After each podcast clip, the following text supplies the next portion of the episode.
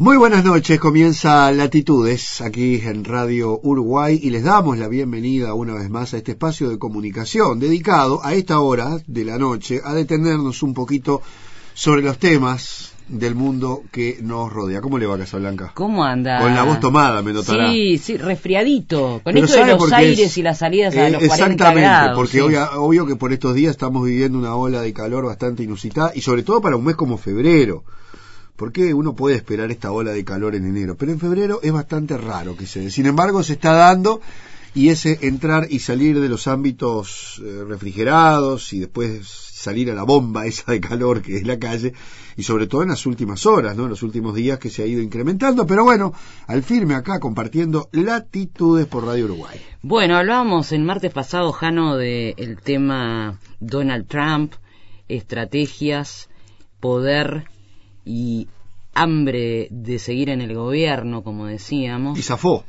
Y era obvio que iba, que iba a zafar, por lo cual eh, en realidad todo el trabajo que se hizo en el Parlamento va a quedar de alguna manera como uso para la campaña de uno y de otro, de acuerdo ¿no? a cómo quede establecido quién será el candidato más fuerte de los demócratas y el propio Donald Trump que va por la reelección Establece un precedente, por lo menos, ¿no? Sí, en algún momento nos enteraremos lo que dice el libro de quien era su mano derecha, eh, que prohibieron publicar porque precisamente habla de este caso, el caso Ucrania, y de la injerencia directa que se tuvo en las elecciones que lo dieron como ganador a Donald Trump frente a Hillary Clinton. Es increíble lo contradictorio, ¿no? Cuando hablamos de Estados Unidos y Estados Unidos eh, esgrime permanentemente que es el país de la libertad, el país de la democracia, el país donde uno puede, bueno,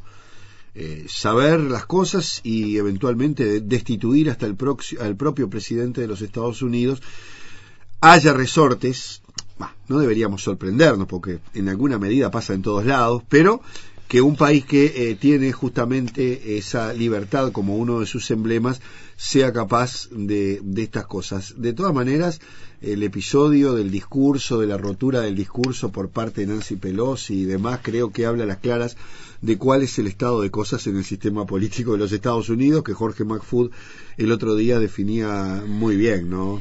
Sí, eh, me parece que, que esto también va a dar para un análisis más detallado de lo que será esta campaña. ¿eh? En breve nada más. Estuve viendo algunas de las publicidades muy interesantes de la campaña de los demócratas. Hay una en particular de Bernie Sanders que se las recomiendo. Está a través de las redes sociales y es el discurso de un joven estudiante negro que hace un raconto mm, de lo que han sido las personas vulneradas por diferentes causas en los Estados Unidos. ¿Por qué voy a esto y, en este juego que tenemos nosotros de todo tiene que ver con todo? Sí, todo tiene que ver con todo. Cada día me convenzo más, además. Eh, hoy habíamos pensado en ponerle a este programa endeudados y deudas del mundo. ¿Por qué? Estuvimos viendo con Jano lo que es, porque todavía no terminó, la gira por Europa del presidente argentino Alberto Fernández. Estuvo con Macron en las últimas horas. Sí, eh, primero había estado con el Papa, mm. Francisco, luego estuvo en España y en las últimas horas con Macron se reunió con el economista Tomás Piketty eh, para hablar de capital, ideología y desigualdad. Se hizo un trabajo interesante. Estuvo con Angela Merkel. Yo ponía en un tuit que tuvo una repercusión bárbara, lo dicho por la propia Angela Merkel en, en esas reuniones con Alberto Fernández, en donde señaló que el problema en Latinoamérica es que eh, los ricos no, no quieren pagar nada. Lo dijo así. Estamos hablando de Angela Merkel, ¿no? Sí. Porque capaz que uno conoce, piensa... Conoce bastante bien, por, claro, pero por lo visto.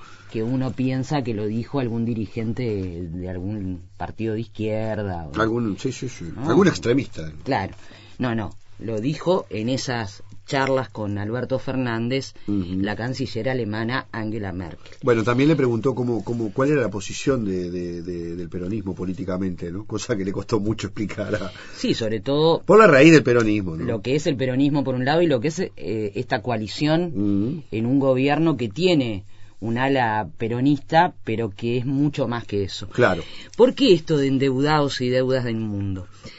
Me parece interesante porque creo, creo que Fernández se trae un respiro importante mm. para lo que puede ser su primer año de gobierno.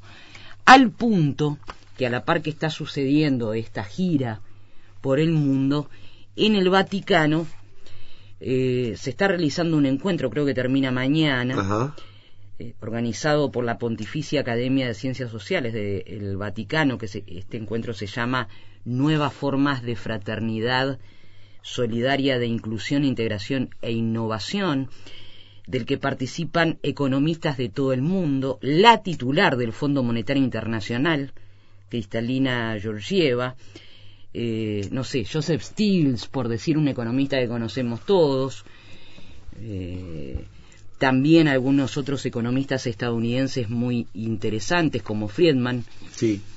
y como alumnos de Friedman que se han destacado en su momento por ser eh, la estructura del liberalismo, si se quiere, más ortodoxo, y que en este momento están analizando la necesidad de frenar el costo de la desigualdad, como decíamos.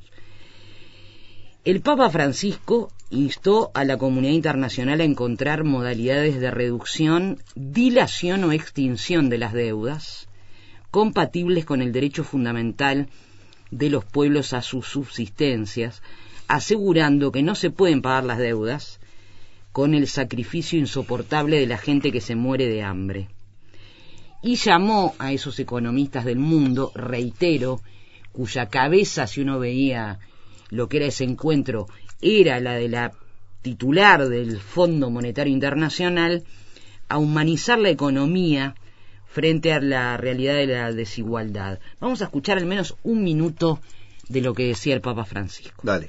Las personas empobrecidas en países muy endeudados soportan cargas impositivas abrumadoras y recortes en los servicios sociales a medida que sus gobiernos pagan deudas contraídas insensible e insosteniblemente. De hecho, la deuda pública contraída, en no pocos casos para impulsar y alentar el desarrollo económico y productivo de un país, puede constituirse en un factor que daña y perjudica el tejido social. Ahí lo teníamos. ¿Por qué, Jano? Porque tiene que ver con lo que hablábamos también la semana pasada. ¿no? Está bien, el ejemplo de la pobreza en Argentina, reiterando casi que como un déjà vu la muerte de, los chicos wichis o las realidades y porcentajes que se tienen hoy, eh, son una, una fotografía que recorre el mundo, pero que no es nuevo. No. Lo que sí es nuevo es la reacción de la gente que ya no da más. No, y además eh, yo creo que en un mundo globalizado, tanto que utilizamos esa palabra para, para evaluar o analizar otro tipo de realidades, eh, hoy estamos ante un mundo que ya eh, tiene este tipo de situación repetida en todos los países, es decir, con matiz más, matiz menos, pero en definitiva, hoy en día a nivel global es el capitalismo salvaje, y esto dicho desde una perspectiva no, no directamente de, una opinión política, simplemente de los efectos que causa en el mundo, y a ojos vistas está, el extractivismo, eh, indefinido, que pone incluso en riesgo la propia vida del planeta, porque decir esto no es ponerse en místico eh, apocalíptico, ¿no? Porque uno dice estas cosas y dice, ah, ya te pusiste apocalíptico, toda la vida se dijo que el mundo se iba a terminar desde el comienzo de los tiempos. Hoy estamos hablando de hechos tangibles y que tienen que ver con la economía, es decir, el hombre, el ser humano, a este nivel de consumo, a este nivel de extractivismo, la Tierra no da más. ¿Cuál es la gran el gran objetivo de, esa explotación. ¿Darle de comer al mundo? No. Está claro. Millones de personas mueren de hambre. O sea que darle de comer al mundo no es el motivo. ¿Cuál es el, motivo? acumular y acumular y acumular y acumular cada vez más riquezas al punto de que ya no nos da la capacidad mental para poder asumir cuando hablamos de los grandes millonarios, como Bezos y otros, con billones, con B, billones y billones de dólares. Entonces uno se pregunta en realidad cuál es el objetivo de esta carrera alocada hacia un abismo que ya ha empezado a vislumbrarse en el horizonte y que tiene los primeros síntomas con el cambio climático, con la aparición de nuevas enfermedades, de nuevos problemas, y todo eso está relacionado con la economía, particularmente con la economía de unos pocos. Me pareció interesante traerlo a latitudes porque hay un análisis que están haciendo los propios politólogos, eh, sociólogos, economistas, periodistas de los países que manejan las economías de, de todos nosotros, las multinacionales y los países poderosos, que hablan de la necesidad de un cambio en el capitalismo. Joseph Stiglitz anoche, que habló del capitalismo en este encuentro en Roma, invitado por el Papa, señaló que eh, el actual capitalismo tiene que ser reformado. Está en crisis, dijo. Textualmente, el crecimiento de las desigualdades, la destrucción del ambiente, la polarización de las sociedades, el permanente descontento, no pueden ser negados. Una economía distorsionada distorsiona a la política y a la sociedad.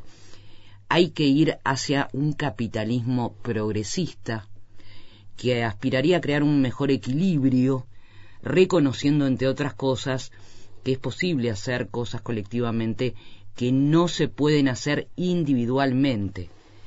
El rol de ahí puso el rol de las cooperativas, las organizaciones sociales, el fundamentalismo de mercado, la agenda neoliberal, ha dominado por cuatro décadas y hoy podemos decir que ha fracasado. ¿Qué tenemos que hacer entonces? se preguntó. Tenemos la necesidad de un nuevo contrato social que difunda solidaridad en nuestras sociedades y a través de las generaciones, lo que significa un rol diferente para los gobiernos, sean estos de izquierda o no. Menos ayuda para las empresas, más ayuda para los ciudadanos que lo necesitan, impuestos progresivos y sobre todo reescribir las reglas de la economía.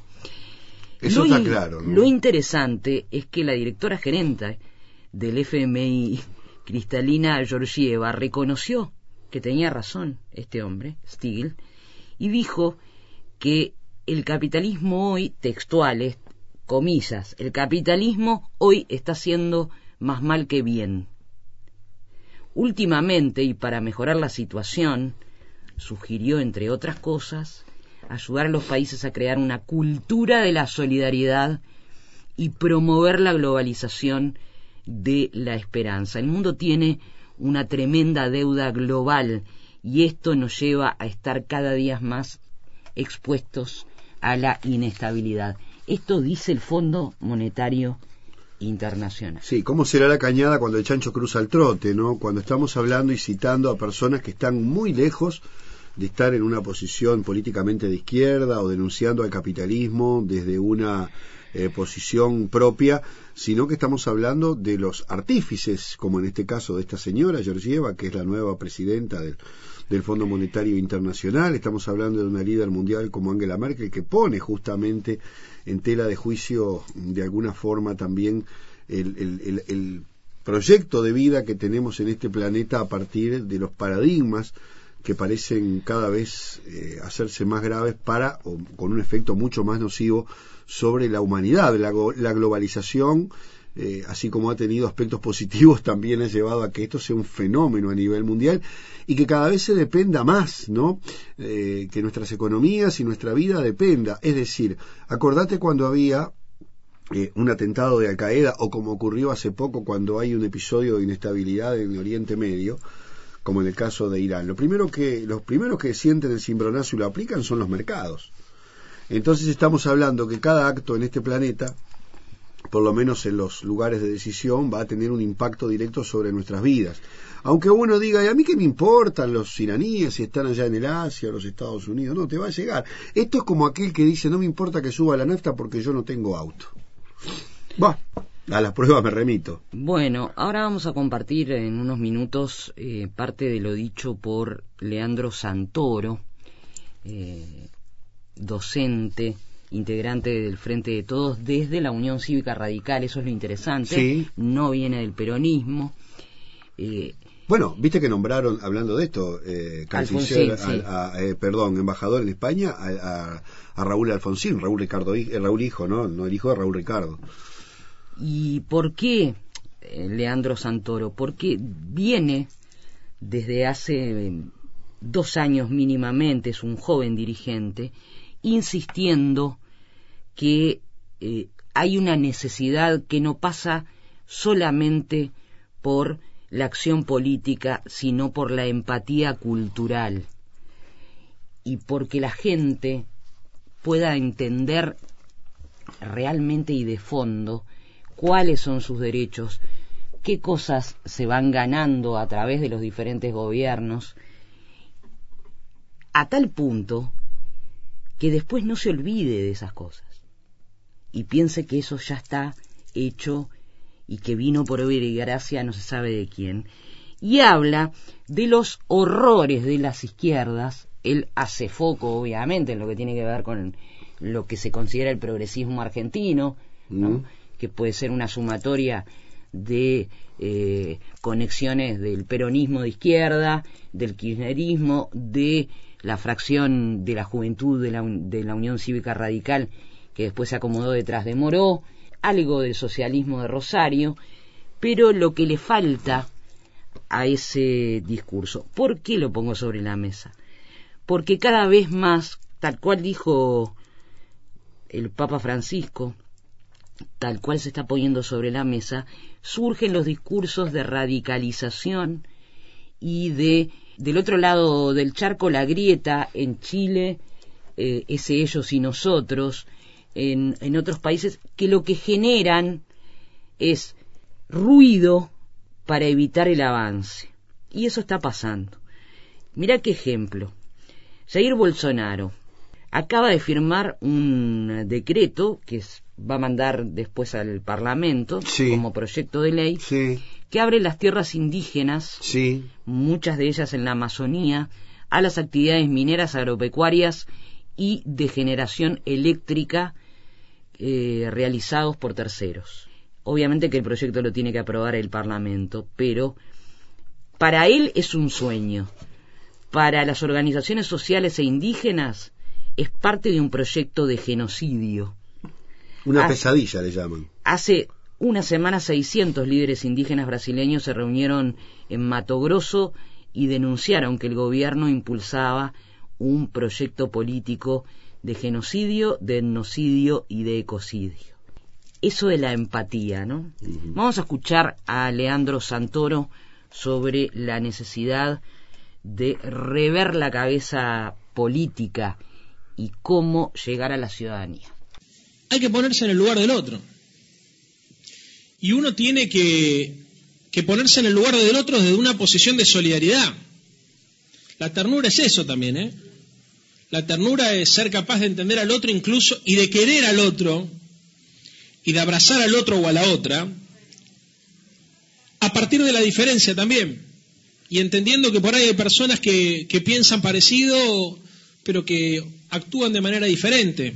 O personas que sienten parecido pero que piensan diferente también. Esa es una característica interesante para, para analizar porque eso es un matiz que conviene reconocer porque si no parece que la discusión política es a matar o morir. Yo creo que quienes estamos de, este lado, de este lado de la grieta, llamémosle, y quienes estamos de este lado de la grieta con una actitud más indulgente, tenemos la responsabilidad de pensar cómo hacemos para recomponer el lazo social con otros sectores que son distintos a nosotros pero que tienen un, corazón parecido al nuestro. Yo creo que es un gran error del proyecto pensar que todos los que están enfrente son enemigos. No identificar los comunes denominadores que podemos tener con personas que por ahí no votan lo mismo que votamos nosotros. Es un error porque la derecha necesita eso. La inoculación del odio genera muchas veces, inclusive dentro de nosotros, una alteración de la percepción de la realidad. Entonces hay algo que es clave, que es el amor. Y la dimensión del amor es una dimensión que a veces está puesta por ahí como, como una decoración, como, si se quiere, como una postura, como una impostura. Y yo creo que hay que reivindicar, o sea, quien hace política, hace política por ambición o por amor. Cuando les decía recién las tres dimensiones, la ternura, la pasión y el humor, lo decía porque para interpelar al otro necesitamos buscar herramientas que nos permitan acercarnos y para tolerar la diferencia en ese ejercicio pedagógico de interpelar la inteligencia de los demás, para sobrellevar los momentos de angustia, los momentos de desazón, se necesita mucho amor. Lo que pasa es que a veces caemos por ahí en la cursilería o en el temor a la cursilería, perdón, de, pensar que no conviene decirlo porque te muestra débil o te muestra flojo, pero es un error también estratégico. Pues la derecha en esta cosa de, de, inocular odio nos obliga muchas veces también a tener que sobreactuar determinadas fortalezas o determinadas imposturas. Entonces nos alejamos de nuestra verdadera esencia. La ética militante, construir política, además de sumar gente a una organización, además de sumar votos y además de conseguir los recursos necesarios para hacer una actividad, es básicamente lograr imponer la lógica del amor frente a la lógica del individualismo y del egoísmo. Y la ética sobre la que tenemos que fundar una nueva sociedad es una ética que tiene que estar fundada sobre las premisas del amor. No hay lugar para el egoísmo si hay amor. Y fundamentalmente no hay lugar para el rencor. Y lo digo, compañeras y compañeros, porque yo sé que después de tantos años de castigo, de injusticia y de malos tragos, a veces el rencor anida en los corazones y es muy difícil ejercitar esto que estamos diciendo acá, que yo creo que en el discurso todos coincidimos, pero por ahí en la práctica nos cuesta llevar a la práctica este acto de renunciamiento. Pero no se puede transformar la realidad si no transformamos primero nuestra propia conciencia y nuestra conciencia tiene que partir de la premisa que para desmontar el neoliberalismo cultural, individualmente nosotros tenemos que construirnos en sujetos contraculturales de esa cultura neoliberal. Son las banderas de la Revolución Francesa, no estoy diciendo nada nuevo. La igualdad, la libertad y la fraternidad. Tenemos la obligación de no renunciar al objetivo de fondo, y el objetivo de fondo es construir una sociedad de nuevo tipo, uno de los problemas que uno identifica, o que nuestros grupos identifican, es que con el transcurrir de los años, por exceso de pragmatismo, hemos perdido el valor de la utopía y nos hemos vuelto una organización de objetivos. Entonces, ¿por qué hay que votar al Frente para la Victoria o Unidad Ciudadana? Porque, te va, porque va a aumentar tu capacidad de consumo, porque te va a garantizar el empleo y porque, bueno, un montón de motivos que son dentro, digamos, estarían dentro de la familia de los motivos utilitarios. ¿Por qué conviene votar? Pero hay cosas que también se necesitan decir, aunque un sector del electorado ni siquiera las puede entender, pero que es necesario empezar a plantearlas para que se empiecen a acostumbrar a oírlas, para que mañana sea más fácil plantear la idea del altruismo. Y es, hay cosas que las tenemos que hacer porque sí, no todo tiene por qué tener una explicación que se pueda consumir, que se pueda entender y que se pueda vivir en el momento. Las organizaciones que transforman estructuralmente la sociedad son organizaciones que se fijan objetivos políticos que biológicamente no van a poder ver. Entonces, esa dimensión, que es una dimensión que hay poco lugar en la tele para plantearla, y ese es otro problema también, ¿no? La espectacularización del discurso político, necesita que se plantee como presión de abajo hacia arriba necesitamos recuperar la poesía como herramienta de lucha y de concientización.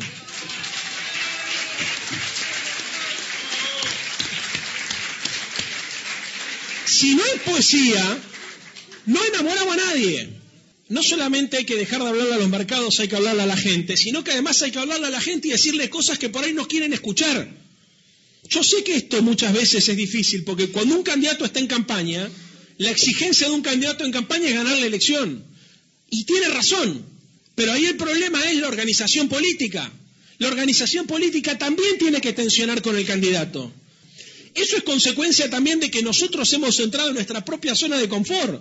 Y a veces por exceso de disciplina partidaria y exceso de verticalismo, terminamos siendo nosotros el elemento conservador de la organización política y del proyecto popular. Se necesita tener una vanguardia política que le plantee al líder, al movimiento y a la sociedad cosas que no estén en la agenda. O sea, que se anime a soñar despierto. No puede ser que soñar sea una dimensión de la antipolítica. Una suerte de dimensión individual. Se sueña solamente cuando se duerme. Se tiene que poder experimentar también de manera colectiva. Y se tiene que poder hacer de la capacidad poética de soñar un instrumento para lograr articular un colectivo que sea lo suficientemente poderoso como para poder romper con las estructuras de pensamiento vigentes y hegemónicas. Si no, no se puede. Y uno de los problemas que nosotros tenemos es que nos vamos a terminar muriendo por sobredosis de pragmatismo. Entonces, ¿se necesita pragmatismo? Sí, se necesita pragmatismo. Aquel punto es que nos falta una dimensión, una dimensión ideológica, idealista, que rompa con el individualismo del pragmatismo y que pueda pactar inclusive, porque en la dialéctica es una tensión donde a veces se, se tensiona y se avanza y a veces se reconoce y se pacta para conservar, pero lo que no puede dejar de haber es movimiento. Y lo que a veces ocurre, y no solamente en la Argentina, sino en toda América Latina, es una ausencia de pensamiento dialéctico que provoca una tensión intelectual entre los movimientos populares que logren sobrevivir a su líder. Y esto es un desafío estratégico que tenemos por delante. Entonces necesitamos recuperar la dimensión poética de la política, la dimensión utópica de la política. Necesitamos poder construir conciencia política con hechos y acontecimientos que vayan más allá del consumo y de la economía. Porque si no, después parece que incluimos a la gente al consumo y al mercado que antes estaban desclasados y después nos asombramos que terminan votando a la derecha. Bueno, si vos redistribuís la riqueza y no politizás, y si vos lo que generás solamente es capacidad de consumo, pero no generás solidaridad social, y a ese proceso de redistribución del ingreso no le pones poesía, mística, rebeldía, coraje, o sea, no lo plantás en términos de un proyecto que te trascienda a vos como ser humano, obviamente que vamos a terminar fracasando por nuestro propio éxito. Bueno, así las cosas.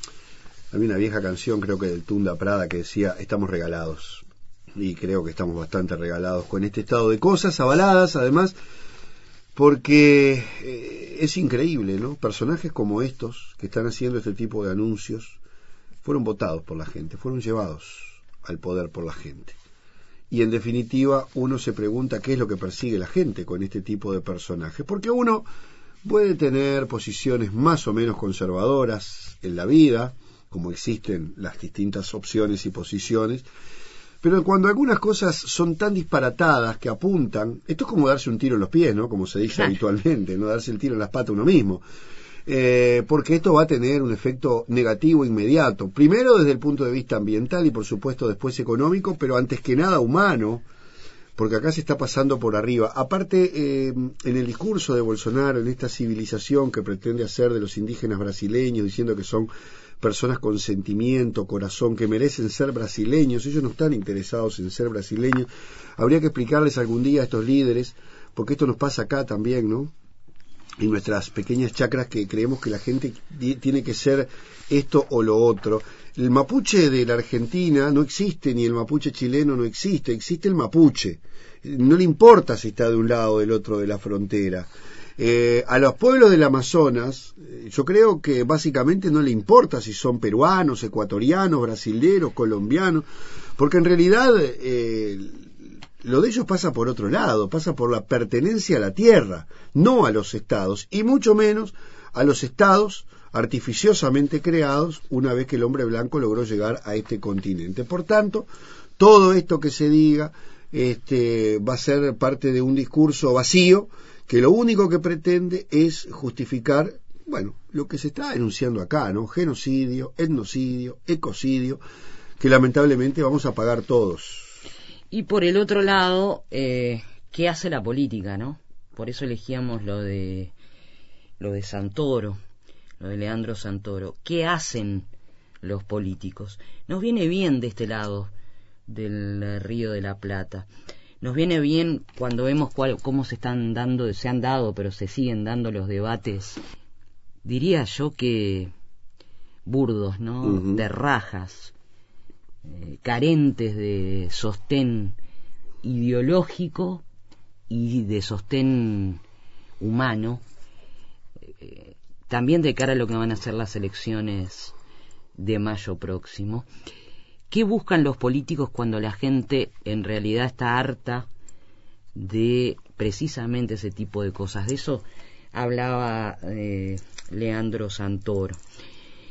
Antes de irnos a la tanda, les recomiendo leer una crónica que aparece en eh, el diario el diario.es, que es un diario español, y también en eh, la web del propio periodista Vicente Navarro, www.becortanavarro.org, que dice no es cierto que la pobreza en el mundo esté descendiendo. Recordemos que es catedrático de Economía Aplicada en Barcelona, de Ciencias Políticas y Sociales, y también profesor de Políticas Públicas en eh, la Hopkins University de Baltimore, donde imparte diferentes proyectos relacionados con esto, además de ser analista económico en los eh, diarios más prestigiosos de España. Así es. Dice Navarro, existe una percepción ampliamente sostenida y promovida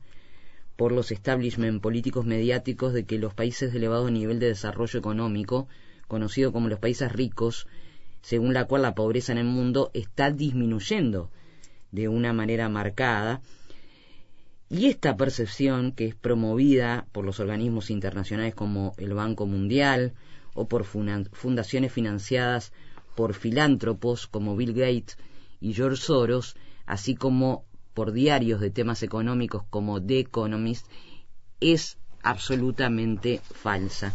La pobreza no está disminuyendo. Pone el problema con el establishment liberal, que dio pie a un supuesto optimismo. Entre otras cosas, habla de España, de su país, y pone el tema de que eh, uno de cada cuatro chicos vive bajo la línea de pobreza hoy, en la España de hoy.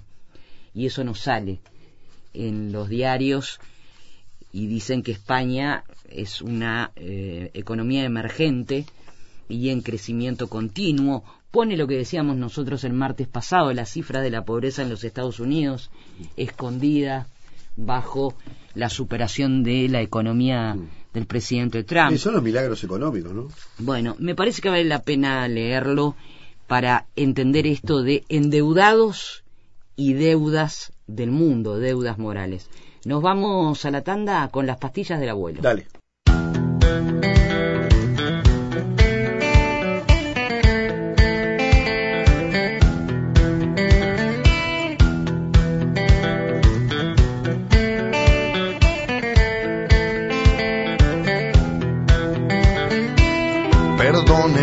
Si voy a desmentir varios conceptos que supe sentir, absolutismos que ayudaron a vivir, pero si de servir se trata, hoy no han de servir.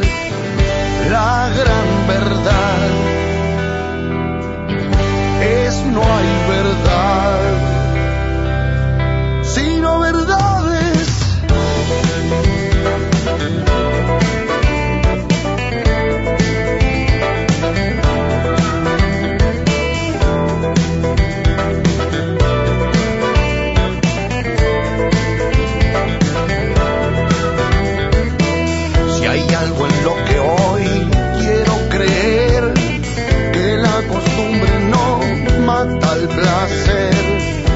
algo que hoy en mí quiero crear, que de la democracia no hay que desconfiar.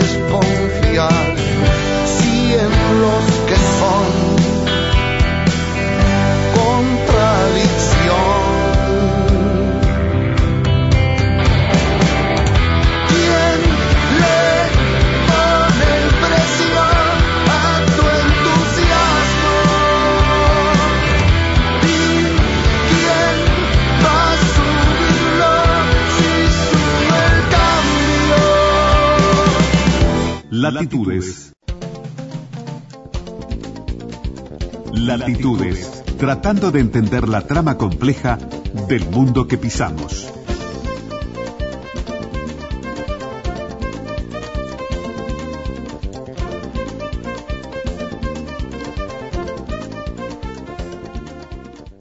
Segundo tramo de Latitudes con Oscar Nieto en la mesa de controles, Pablo Baute hoy en la audio compaginación de este programa, transcurriendo ya a pleno mes de febrero, ¿no? Para aquellos eh, que sacan cuentas de cómo se va el año, ya arrancamos el segundo mes.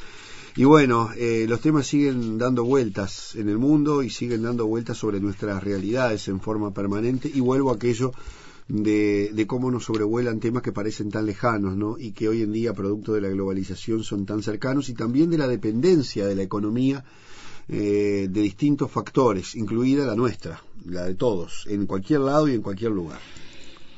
Eh, en este, en este programa loco de endeudados y deudas del mundo, pensamos también meternos en las deudas que se tienen con eh, dos poblaciones, dos países a partir de cosas que se intentan hacer al menos para tratar de paliar eh, crisis muy complejas, muy jorobadas. Hoy de mañana leíamos, Jano, en Informe Nacional las cifras que se estaban dando nuevamente en Siria mm. de desplazados, de eh, condenados a estar en medio de los bombardeos en este momento en Idlib, Ahora, vos viste que desapareció de, los titulares Siria. No parece que no estuviera pasando nada. En este momento, si vos no te informás o no vas a buscar la información, decís, bueno, se arregló todo. Es decir, eh, hay conflicto, pero está todo, todo en regla. No. En este primer mes de enero, solo en la zona cercana a Idlib, más de 250.000 personas tuvieron que salir refugiadas, huir de, primero con un desplazamiento interno e intentar tener un refugio en algún otro lugar, en algún otro país. Quedan como larvados los conflictos. El 70% niños y adolescentes. ¿Mm? Y em, buscando un poco la empatía, ponerse en el lugar del otro, si te parece, vamos a compartir eh, parte del trabajo que se está haciendo con eh, mujeres y hombres de Alepo, de la capital, de la capital, perdón, de la ciudad, más importante desde el punto de vista económico. En su momento se decía la capital económica frente a la capital política Damasco. Damasco. La ONG Rescate y el Programa de Desarrollo de Naciones Unidas pusieron en marcha un proyecto que pretende ayudar a la reconstrucción de Alepo, que está absolutamente devastada por la guerra. Se llama Alepoj este proyecto y busca aprovechar en esa cantidad de escombros que genera la guerra una pequeña fábrica de ladrillos nuevos para reconstruir la ciudad y la vida de miles de sirios. Es decir, lo simbólico además, ¿no? Que con los derrumbes que con los edificios y esos restos que quedan, la gente empieza a trabajar construyendo ladrillos para reconstruir su propio mundo. Se llaman fábricas de esperanza. Eh, empezaron a fines del año pasado, ya han producido 31.000 ladrillos, trabajan 136 personas. El objetivo es que se llegue a la mayor cantidad de gente. Eh, esto le decía el ideólogo y director de esta iniciativa, que es un español, a los colegas de cadena SER. Eh, se llama Jorge Martínez y lo explicaba de esta manera. Tenemos montañas de ladrillos en las calles, de piedras destrozadas, bloques de cemento. ¿Por qué no los reutilizamos? Tenemos varios millones de habitantes que quieren volver, pero que en estos momentos no tienen casa, no tienen posibilidades de sobrevivir. Para volver, tienen que rehacer su vida desde cero. Siria no necesita política ahora. Siria necesita ahora mismo apoyo de cualquiera que pueda hacer algo bueno. Hay mucha gente con necesidades, gente que merece tener apoyo.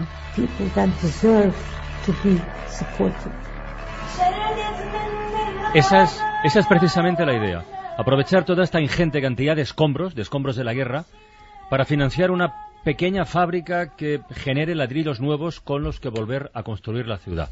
Es un proyecto, proyecto Alepo, con acabado en H, ahora contaré por qué, una campaña para la ONG Rescate y el Programa de Desarrollo de Naciones Unidas. Y la idea y dirección creativa es un buen amigo de este programa, Jorge Martínez. Bueno, ya comentamos en otra ocasión ¿no? que, al final uno tiene que aprender con, a lidiar con esas dos realidades, ¿no? la realidad que, nos, que nos rodea, ¿no? la, más, la más cercana, y esa otra realidad que es lejana y de la que sabemos muy poco. Yo tengo la enorme suerte de, tener un trabajo que me permite tener un contacto muy directo con esas historias, con esas experiencias humanas y, y me siento muy orgulloso ¿no? de, de sentirlas y de poder poner mi grano de arena para de alguna manera demostrar que las ideas pueden ser una herramienta muy eficaz y muy poderosa para ayudar a transformar las cosas. Bueno, estuve en Alepo unas semanas y bueno, la verdad es que he quedado muy impactado, ¿no? Yo creo que hemos visto muchas veces imágenes en los telediarios de, la guerra, de la destrucción en ciudades como Alepo, como Homs, pero estar ahí, digamos, frente a, a una ciudad devastada, ¿no?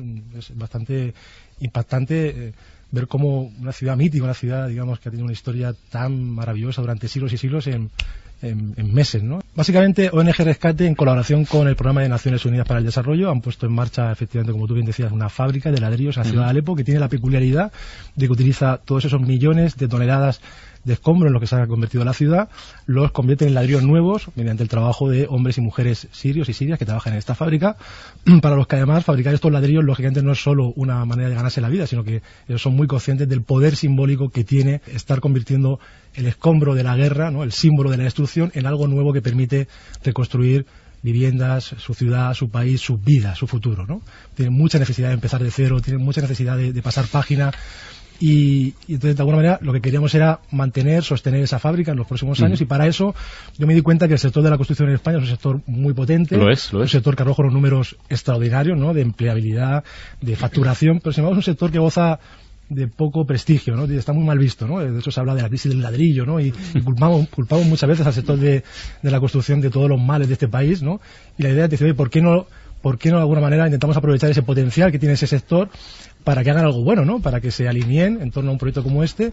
Hemos fabricado, hemos diseñado un ladrillo especial, un ladrillo que, que, bueno, que tiene la peculiaridad, en apariencia es normal, un ladrillo de 12, de 12 hueco, pero es completamente blanco, ¿no? Y liso, como en homenaje a la paz. Y hemos hecho una edición de 2.000 ladrillos que queremos poner a la venta entre las empresas fabricantes, las empresas, digamos, del sector de fabricación de este país, para conseguir un millón de euros que permitirían sostener la fábrica de ladrillos de Alepo durante dos años y que ONG Rescate pueda emprender proyectos de reconstrucción de escuelas y hospitales en, Alepo. Bueno, muy bien. Del mundo devastado de Siria a otras eh, devastaciones que andan dando vuelta precisamente eh, por este mundo tan complejo donde estos conflictos, como decíamos, parecen desaparecen de los grandes titulares y parecen que ya no están más. Afganistán es una de las guerras más largas que tenemos. Nadie habla de lo que está pasando hoy en Afganistán, salvo cuando hay algún episodio puntual de un atentado que mata 50, 60 u 80 personas. Como nada, ¿no? Porque hasta en esa banalidad hemos caído de que si hay un atentado, también obviamente se justifica en cualquier parte de Europa y mueren cuatro personas apuñaladas es un escándalo mundial, pero un atentado que mate 80 en Yemen, en Siria o en Irak o en Afganistán no sorprende ya lamentablemente a nadie. Y eso creo que también habla del ser humano que puebla eh, este mundo por estos días, ¿no? Porque por muchas cosas antiguamente estallaba un escándalo cuando ocurrían estos delitos de, lesa humanidad por donde se lo mire. Em, vamos con otro lugar que todo el tiempo está eh, desolado, acosado, que es el pueblo palestino y en este caso Gaza. Evidentemente, eh, el no a ese plan del siglo propuesto por Donald Trump, que en realidad lo que hace estructuralmente es darle más poder a Israel, más territorios y terminar de dividir las pocas zonas palestinas generando una situación muy compleja. El propio Mahmoud Abbas el otro día rompió relaciones ¿no? con, con, Israel y con Estados Unidos, o por lo menos no es que existan unas relaciones muy fluidas, pero ese relacionamiento se vio más dañado a una instancia de, de Abbas. Dos periodistas españolas, Ana Alba y Beatriz Lecumberri, eh, van a estrenar en los próximos días un documental. Ya se vio en, en algunos eh, festivales como pequeños y relacionados con, digamos, los documentales periodísticos sobre las mujeres de Gaza que luchan por ser atendidas de cáncer y todo lo que eso significa.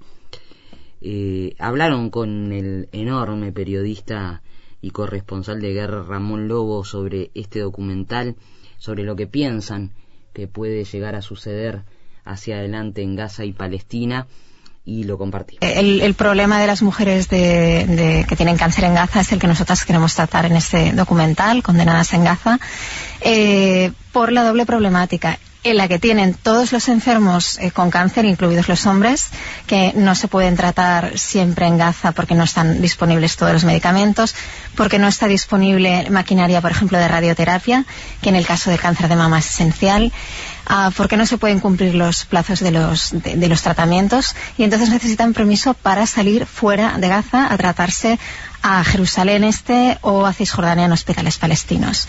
Y ese es el problema que tienen principalmente. Luego, la doble problemática para las mujeres es el estigma social eh, de tener cáncer en general y en particular de algunos cánceres como el de mama, que pues te cortan un pecho, etcétera, y se te ve como una persona ya inválida, deforme, eh, que no, bueno, pues muchos maridos te abandonan, etcétera. Vamos a escuchar un, un fragmento de este documental. Hubo una temporada en la que la quimioterapia estaba cortada en Gaza. Cuando esto ocurre, empieza a sufrir fuertes dolores y utiliza analgésicos. No puedo soportar el dolor de huesos, así que tomo analgésicos continuamente. Eso paraliza mis movimientos y en lugar de estar tumbada en la cama, me paso el día sentada en una silla para reposar. Pero gracias a Dios, cuando hay quimioterapia y me la dan, mejora un poco la situación. Yo lo necesito el problema es que en Gaza la medicación para la quimioterapia siempre se corta. Sí, estamos hablando de una media de 2.000 personas enfermas de cualquier tipo de enfermedad que cada mes solicitan un permiso a Israel para poder salir. Este permiso simplemente es para que Israel abra la puerta de Gaza. Ellos solo quieren transitar por el territorio israelí para llegar a otro hospital palestino donde su tratamiento está disponible. De esas 2.000 personas que solicitan mensualmente el permiso, alrededor del 60% salen. Lo cual podríamos decir, bueno, no está tan mal, 60%. Pero hay que tener en cuenta que, por ejemplo, en el caso de un enfermo de cáncer, en el caso de esta mujer que estábamos escuchando, que se llama Nivin, que es una de nuestras protagonistas, eh, ella necesita salir cada mes ella puede formar parte del lado bueno de la estadística, ah, porque le dejaron salir un mes aquí, y un mes allá, pero no le sirve de nada. Ella necesita salir cada mes para recibir su tratamiento. Entonces, bueno, la constancia es algo que no ocurre en el caso de los permisos para los enfermos de cáncer y que provoca muertes silenciosas en Gaza. El drama de los niños enfermos es que eh, a, menudo eh, cuando se solicita el permiso de los padres para acompañarlos, a pesar de que hay una ley en Israel que obliga a, dejar salir a los padres con los niños, en muchos casos no, no se permite. Y entonces, en el caso de esta niña, Aisha se llamaba, acabó saliendo con cinco añitos con una desconocida total, era la señora que limpiaba en casa de una tía suya, eh, lo cual añadió pues toda, mm, o sea, la niña además de estar enferma estaba deprimida, lloraba todo el día, etcétera, ¿no? Y aparte, pues cuando pudo volver a Gaza estaba totalmente en un estado, mm, diríamos, vegetal, lo que se suele decir, ya sin conocimiento ni nada, sus padres no se pudieron ni despedir de ella. Pero es que pidieron el permiso no sé cuántos eh, familiares, ocho o nueve, ya todos se, lo, se le denegaron. Mm. Incluso gente que por edad tendría que haberlo tenido ese permiso. Es complicado hacer, en esa zona del mundo en general, aventurarse a hacer predicciones, porque en un momento todo cambia, ¿no? Pero yo el futuro de Gaza lo veo muy negro. Eh, y en general de, los palestinos, Palestina lo veo muy, muy negro. Sí, yo creo que todos los corresponsales que mm, estamos en Jerusalén y que nos vamos nos vamos siempre con la misma sensación de que las cosas están peor cuando nos vamos que cuando hemos llegado, ¿no? Esa sensación de que un Estado palestino, esas, eh, esas frases que llenan nuestras notas y nuestras crónicas de radio, pues en la realidad del terreno cada vez se alejan más porque no se dan las condiciones. Como decía al principio Ramón, Gaza, por ejemplo, cada vez está más separado de Cisjordania, de sus propios conciudadanos. Entonces, bueno, ¿cómo, cómo va a salir Gaza del aislamiento? ¿Cómo, va a, ¿Cómo se podría en algún momento crear un Estado? Es, realmente son ideas que cada vez son más, se nos alejan más, más y más. Bueno, hasta ahí la realidad de Gaza que va más allá de los cohetes y de los ataques y de los enfrentamientos, ¿no? Acá hemos tenido cantidad de gente vinculada a Gaza, ya sea de organismos internacionales, de instituciones, de ONGs, que nos han contado cómo es la vida y casi siempre nos hemos detenido no tanto en el hecho noticioso puntual de si tiraron 400 cohetes, de si Israel contraatacó y demás, sino de la vida cotidiana de los gazatíes y de quienes están encerrados en eso que algunos consideran un gran campo de concentración a cielo abierto. Y cómo es la vida cotidiana, porque claro, nosotros en nuestra comodidad del café que tú estás tomando, Casablanca, y del té que yo estoy tomando, eh, a veces no calibramos verdaderamente que algo que puede ser tan común para nosotros se transforma en una verdadera odisea. Si fuera café y té no sería nada, acá estamos hablando de cuestiones que tienen que ver con la salud. Imagínate vos con una enfermedad cruel como puede ser el cáncer sin poder tener ni siquiera la mínima atención por motivos que están mucho más allá de, de las propias personas. Nos vamos a la última tanda en estas latitudes y volvemos con algunas recomendaciones. Y voy a hacer una pregunta al respecto ahora cuando vuelva. Dale.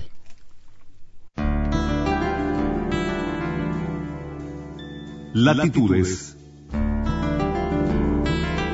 El mundo en la radio.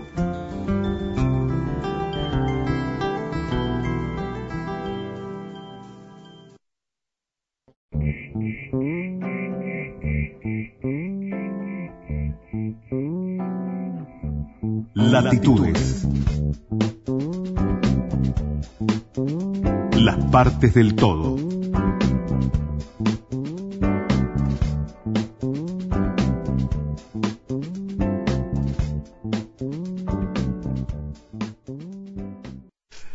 Bueno, en este último tramo de latitudes... Eh, ¿Qué, me, quería preguntar? No, le quería preguntar porque el otro día me, dejó caliente con el libro de, de Mato Grosso, eh, Viralata de Raza, y usted trajo un capítulo nomás que era que lo involucraba su, etapa de vida junto a Casusa, pero yo quería saber, pues soy un gran admirador de, de, de Ney Mato Grosso como artista, como ha sido un artista, digamos, total, no solamente un gran músico, si estaba acá en, en, Montevideo. Bueno, este, tengo que averiguarle para ustedes con los amigos de la lupa. Usted anda hurgando por Yo ahí. siempre ando hurgando Yo le tengo fe a la lupa porque en la lupa usted encuentra cosas que no encuentra sino más. Y si no me las consiguen. Sí, está el disco de Sofía Gavar también en la lupa. ¿eh? Ah, tengo que comprarme el disco y si, de Sofía. Y si no está ahí, hay que, que reponerlo.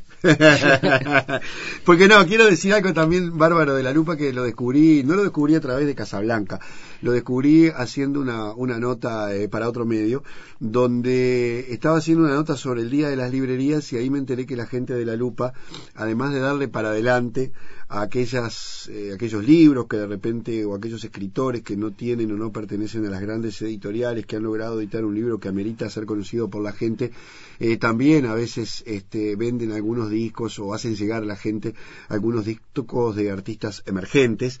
Y bueno, eso me pareció una actitud realmente muy muy buena de la gente de la lupa, muy abierta, así que no me asombraría que en cualquier momento aparezca el libro de Ney Mato Grosso. Es probable, y si no te lo consiguen, te lo digo así, le llamamos para ahí y, vamos de inmediato. Yo me traje otro. No me, no me sorprende ese libro en sus manos, Casablanca. Manual del Café. Yo de tengo Nicolás esta, Artusi. Tengo la, La italiana, La yo italiana, también. sí, la italiana. Eh, además es un libro objeto, ¿no? Y tiene pinta de café. Además de eso, pero a mí me encantó cuando empecé a, a hojearlo, le dije, préstamelo porque lo, lo quiero llevar a, a latitudes. Eh, arranca con una cita de un viejo proverbio abisinio.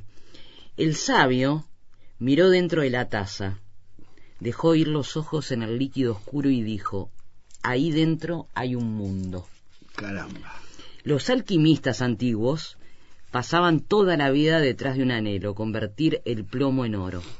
Ni más ni menos que de eso se trataba la piedra filosofal, la sustancia mítica de la que se decía que podía transformar cualquier metal común en un metal precioso. Yo ahora con un billete ya me quedo tranquilo, no preciso oro. Fanatizados por la idea de la transmutación, aquellos druidas herméticos entregaron noches y noches y noches a su afán de volverse ricos, acaso estimulados por infinitas tazas de café, ignorantes todavía de que a la infusión la llamarían el oro negro. casi tan valioso como el petróleo, el café es un ejemplo empírico de que la transformación de la materia es posible, puesto que es la extracción de lo soluble de una mezcla mediante la acción de un disolvente líquido. En el léxico de la química, el método se llama lixiviación y también se usa con el oro. Obsesionados con este encuentro de la piedra filosofal, ¿qué habrá sido de aquel que observó por primera vez los tres o cuatro centímetros cuadrados de un grano de café y pensó que de ese mundo minúsculo podía salir una bebida legendaria. Es maravilloso el libro. el origen en el año 800 en el Cuerno de África, que es donde comienza todo. En Abisinia. Y sí. Pasa que Abisinia ya no existe. Claro. Habría que explicarle a, muchos a muchos jóvenes que Abisinia era un estado que hoy... Hoy se conoce una gran parte de Abisinia como Etiopía, Etiopía, claro. Es, es maravilloso, se los recomiendo sobre todo para aquellos que son curiosos. Y, amantes de café. Y además cafeteros como yo. Sí. El manual del café de Nicolás Artusi en una edición preciosa de Planeta. y con música de café nos vamos. Nos vamos. Dale, nos reencontramos la semana que viene. ¿Cómo no?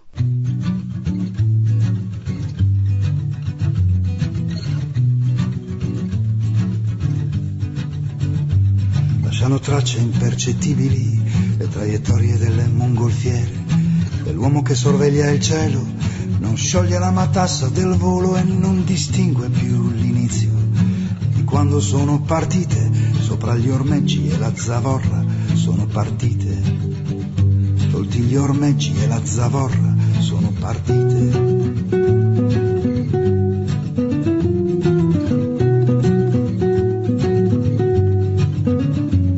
guardarle sono quasi immobili, lune piene contro il cielo chiaro. E l'uomo che le sorveglia adesso non è più sicuro se veramente sono mai partite, oppure sono sempre state lì, senza legami colorate e immobili così. Senza legami colorate e immobili così.